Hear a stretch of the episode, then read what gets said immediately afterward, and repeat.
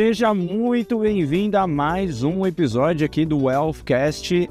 Se você ainda não me conhece, muito prazer. Eu sou o Rick Silva e eu tô aqui, né, não só aqui no podcast, mas também no YouTube, também no Instagram, para poder te conduzir no mercado financeiro. Seja você assessor, consultor, planejador, ou então que você está querendo começar nesse mercado financeiro aí, desbravar o mercado financeiro então eu tô aqui para poder te conduzir e te ajudar, beleza?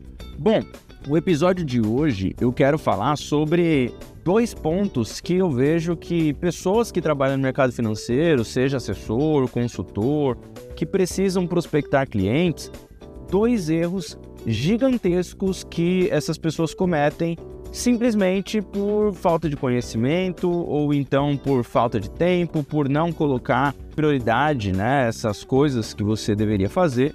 Basicamente, eu vou falar sobre esses dois principais erros aí e, logicamente, como sempre, vou te dar também a solução, né? Vou te dar o como, o como você melhora, o como você faz isso, é o como que você resolve. Então, não adianta nada eu te dizer, ah, os dois erros são X e Y. Aí você fala, pô, legal, então realmente eu tô errando.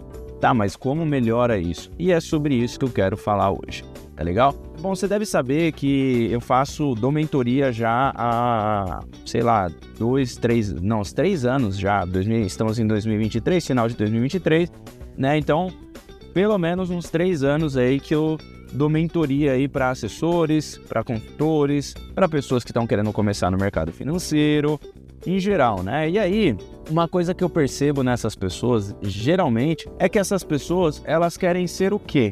Acham que são técnicas, que tem que ser técnica, né? Acha que, pô, é, é analisar um gráfico ali, analisar um gráfico acolá, dar uma olhada num fundo ali, num fundo acolá, e assim por diante, né? Não que você não tenha que analisar uma carteira, não que você não tenha que analisar é, um gestor de um fundo e coisas do tipo. Não que você também não tenha que ver notícias, mas, primeiro ponto, se você é o tipo de pessoa que passa mais tempo analisando gráfico, olhando coisas na internet, tipo notícias, passa a maior parte do tempo é, olhando o que um gestor de um fundo está fazendo ou deixa de fazer, isso muito provavelmente é o problema para sua falta de crescimento, para você não estar crescendo, para o seu sucesso não estar acontecendo, você está insatisfeito talvez com a sua geração de receita, muito provavelmente acontece por esse primeiro ponto aqui. Né, um outro ponto, e eu não vou falar só um erro, né? Eu vou falar vários aqui, mas é, desses dois principais, desses dois aqui, desses vários, na verdade, eu vou tirar dois aqui que são os dois principais que eu acredito, tá? Mas um outro erro também são as pessoas que acabam não se organizando ou não sabem o que fazer, basicamente, né? Pô, como que eu me organizo? Essa é a grande pergunta das pessoas das minhas mentorias, né? Sempre passa tempo, vem tempo, um assessor ou um consultor sempre me pergunta como que eu vou me organizar? Porque eu de manhã eu tenho reunião do escritório. Aí depois, né, ali entre 11 e pouco, eu tenho que fechar ali o mercado e, e alocar o patrimônio dos clientes né? Dos clientes que eu atendo, dos clientes que eu prospectei. Daí eu tenho pouco tempo agora para reunião, né? Porque eu só tenho a parte da tarde para reunião, mas ao mesmo tempo que eu tenho que fazer reunião, eu também tenho que fazer ligações, prospectar, eu também tenho que sair, conhecer pessoas novas. Como é que eu me organizo esse tempo inteiro, né? Então, a maior parte do erro das pessoas também está na organização, está no processo comercial dela, de que talvez ela também não mensure o quanto que ela está fazendo de esforço versus o quanto de resultado que ela vai ter. Né? E aí é onde entra o erro não só de assessores, de consultores, de pessoa, do profissional, mas entra o erro da maioria dos escritórios, cara. A maioria dos escritórios e bancos e instituições financeiras que tem esse, essa pessoa que é comercial, não se engane, você não é uma pessoa do mercado financeiro técnica, você é uma pessoa extrema, tem que ser uma pessoa extremamente comercial e é como eu falei no começo, se você está sendo técnico e fica ali analisando, tá, não sei o que, talvez você tenha que buscar uma outra função, uma outra profissão que não seja do assessor, não seja do consultor. Você tem que buscar uma profissão que vá fazer você analisar mais e ter resultados analisando, como um analista de research, né? Você vai analisar ali umas ações, você vai analisar fundos, você vai analisar fundo imobiliário, você vai ser analista, né? E talvez você vai gerar muito mais dinheiro e engajamento com isso. Ou então você vai ser uma pessoa que vai analisar e vai ser o research de um escritório, basicamente, né? Você não vai trabalhar dentro de uma research, mas você vai ser uma pessoa que vai alimentar os assessores, os consultores, os planejadores, os profissionais com informações de onde eles devem alocar, ou seja, você vai fazer o asset allocation dessas pessoas. Então, cara, você tem que pensar bem é, sobre a sua carreira já. Se você é essa pessoa que, ah, eu não gosto de comercial, cara, realmente talvez não adianta você continuar dando um murro em ponta de faca, né? E aí o grande erro tá aqui também, né? De você querer ser uma pessoa analista, sendo que você deve ser uma pessoa comercial. E nesse tempo comercial, você deve focar nos seus processos, na sua prospecção e focar muito mais em como que você vai fazer para gerar mais leads e tudo mais, que é justamente o que eu quero falar aqui nesse podcast também, obviamente, né, de como que você gera mais lead, como que você se organiza na prospecção e tudo mais. Então, primeiro e principal erro que eu vejo das pessoas que trabalham nessa profissão é chegar enganado achando que vai ser analista querendo ser analista, querendo forçar um perfil analista e passa a maior parte do tempo sem uma organização, buscando ali sempre ser uma pessoa mais analítica, uma pessoa mais técnica, e isso vai acabar te prejudicando, porque não faz sentido, mas como é que você faz, né, para ser uma pessoa mais comercial? Vou, vou te explicar isso daqui daqui a pouco, fica tranquilo. O segundo ponto que eu vejo que é crucial e é um erro básico é você ficar sentado em cima da mão e não procurar formas de geração de lead, de aumentar essa geração de lead e também de organizar essa geração de lead para você saber como que está vindo esse funil de vendas. Né? Então, de novo, você é uma pessoa comercial. Se você aí que está me escutando agora quer se tornar assessor, quer se tornar consultor, você tem que ser uma pessoa comercial. Né? Essa é a função do assessor e do consultor. E se você que já é assessor e consultor está aqui me escutando, então saiba, você tem que ser comercial, você tem que ter um controle do seu funil de vendas. Então, como que é o seu controle de funil de venda? E aí, perguntas que eu faço nas, nas minhas mentorias, né? Focado na pessoa ali. Quais são as suas linhas de aquisição? Primeiro, quanto você quer captar por ano? Né? Num ano, num, num espaço de 12 meses, quanto que você quer captar? Ah, quero captar 12 milhões, ou seja, 1 milhão por mês. Não, eu quero captar 24 milhões nos próximos 12 meses. Pô, 24 milhões é uma meta já beirando o agressivo, né? Porque a gente está falando de 2 milhões por mês. Então, uma coisa que você tem que pensar é justamente sobre como que você vai fazer para captar esses 2 milhões por mês. Aí você vem desdobrando, né? Então você desdobra de 2 milhões ou de 24 milhões, são 2 milhões por mês, né? Aí você pode ponderar, né, e fazer assim, não, nos primeiros 3, 4 meses eu vou prospectar e vou captar 1 milhão por mês, ou 800 mil, mas vai, 1 milhão por mês. Então, nos seis primeiros meses, você vai captar um milhão, tá? Por quê? Porque você ainda não tem tanto lead, porque você ainda não é tão relevante, você não tem tantas pessoas para falar, naturalmente você não sabe falar, talvez, com essas pessoas, você não é tão, tão bom ainda em um processo comercial, você também não é tão bom no seu pitch. Então, os primeiros seis meses vão ser mais difíceis a partir de agora que você está querendo focar e ter mais sucesso na sua carreira. Então você tem que pensar assim, cara, beleza, então vou ponderar, vou colocar um milhão por mês ali e é isso que eu vou buscar. Ok. Só que nos próximos seis meses já não são mais 2 milhões, porque se você quer captar 24, né, matemática básica aqui, então você vai pegar, você captou 6 milhões nos primeiros, diminui de 24, a gente tem 18. Então você tem que dividir 18 por 6, o que vai dar 3 milhões por mês. Será que é possível você aumentar de 1 milhão para 3 depois de 6 meses? Possível é. Só que aí, de novo, você tem que ter um plano para isso. E qual é o plano? Funil de vendas. Aí é onde você tem que pensar, cara, eu quero abrir cinco contas é, para trazer um milhão. Então, você está olhando o cliente ticket médio de 200 mil reais, certo? Esse é o número que você tem aí na sua cabeça, 200 mil reais. É, eu tenho que abrir cinco contas. Básico. Só que quantos leads você precisa? E aí lembra que eu falei da linha de aquisição? Qual, qual que é a linha de aquisição que vai te trazer, é, sei lá, 20 leads para você abrir 5 contas por mês de 200 mil reais para você continuar captando um milhão por mês? Aí depois, quando você pula de 1 para 3, agora o número aumentou bem, né? Aumentou bastante. Então a gente está falando aqui de 1 milhão para 3, a gente está falando de 2 milhões de diferença. Se você continuar abrindo 5 contas por mês, você vai ter que subir muito esse número, porque a gente vai ter que abrir agora contas de 600 mil reais, cinco contas de 600 mil reais para dar os 3 milhões. Os leads que você vem pegando tem esse potencial, tem essa capacidade, né? Então é, é bem importante você ter esse funil de vendas muito bem escrito e elaborado, porque se você não elaborar muito bem esse funil, ferrou. Né? De que adianta você querer 3 milhões, querer captar 24 milhões no ano, mas você não tem um funil de vendas e uma geração de lead. E é justamente eu vou te explicar como que você gera mais leads baseado no que você já está fazendo hoje.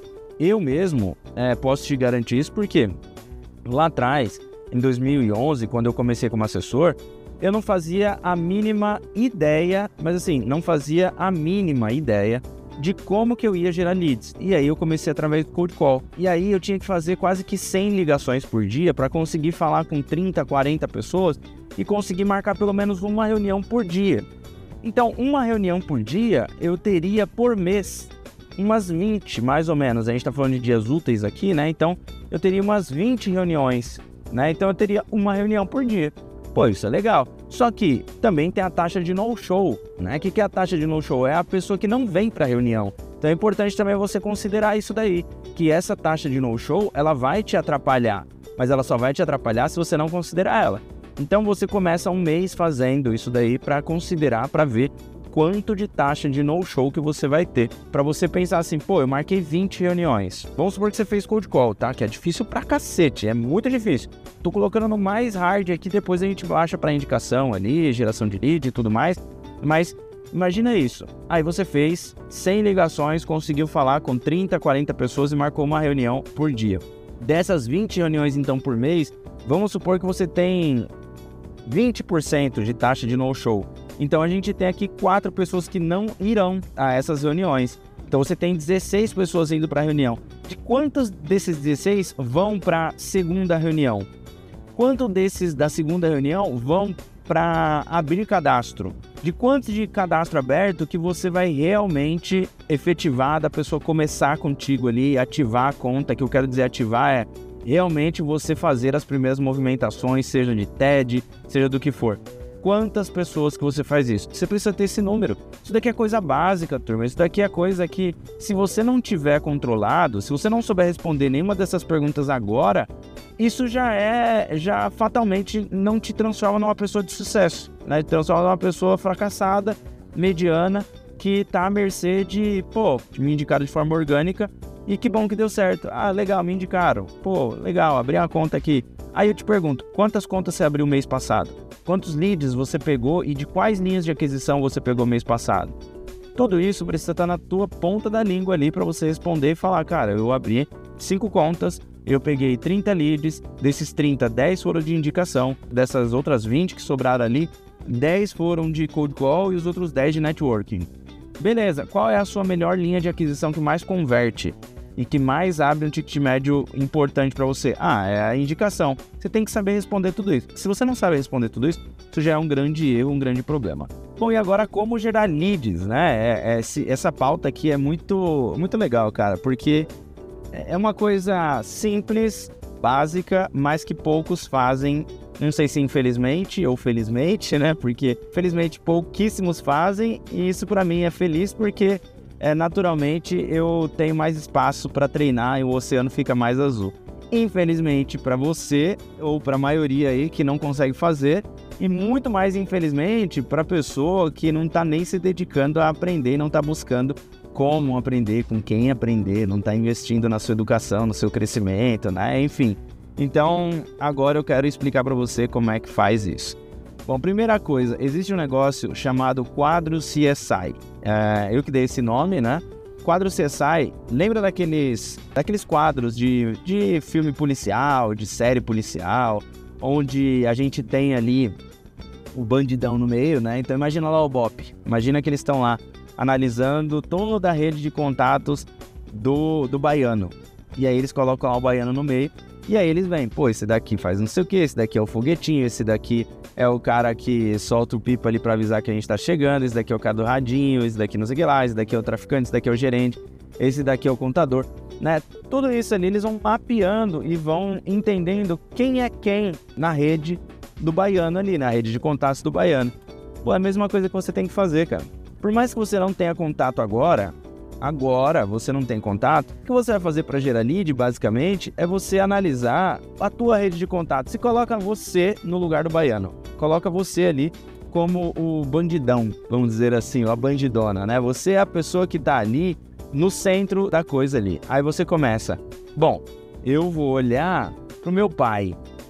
Meu pai é meu contato de primeiro grau. Tem a minha mãe também, o contato de primeiro grau. Tem o meu tio, minha tia, meu vizinho, minha vizinha, meu amigo, meu colega de trabalho. Enfim, tem um monte de gente ali que você vai colocando ali à sua volta o seu contato de primeiro grau.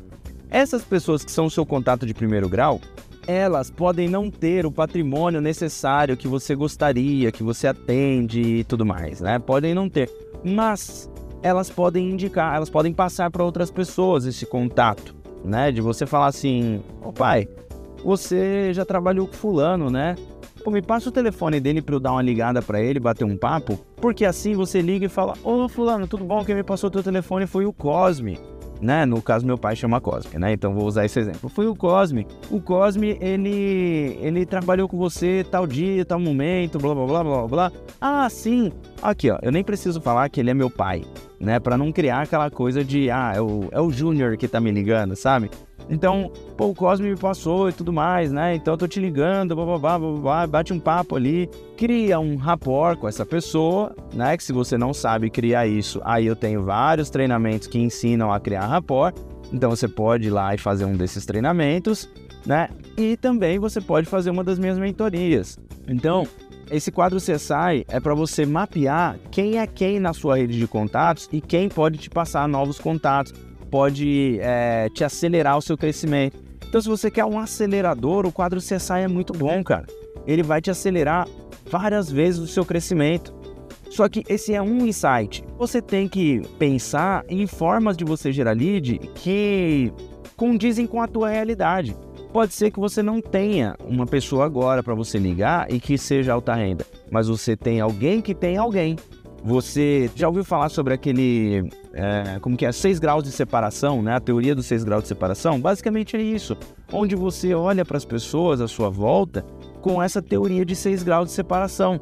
Então, se você quer alcançar mais pessoas, você precisa fazer essa análise. Só que você precisa parar para fazer. O que eu vejo de maior erro que as pessoas, mas esse é erro brutal que as pessoas fazem na assessoria e na consultoria, cara, para mim a gente é, é, é a pessoa ignorante, cara que ela simplesmente passa o dia olhando o gráfico, analisando lá fundo de investimento, analisando um monte de coisa. Não é a função do assessor, não é a função do consultor, não é a função de um planejador. A função de um planejador, de um consultor, de um assessor é ter até 106 clientes no máximo para poder atender bem esses clientes, para poder dar um atendimento realmente premium e você ficar quase que a maior parte do dia entendendo a sua rede de contatos de quem mais você pode abordar.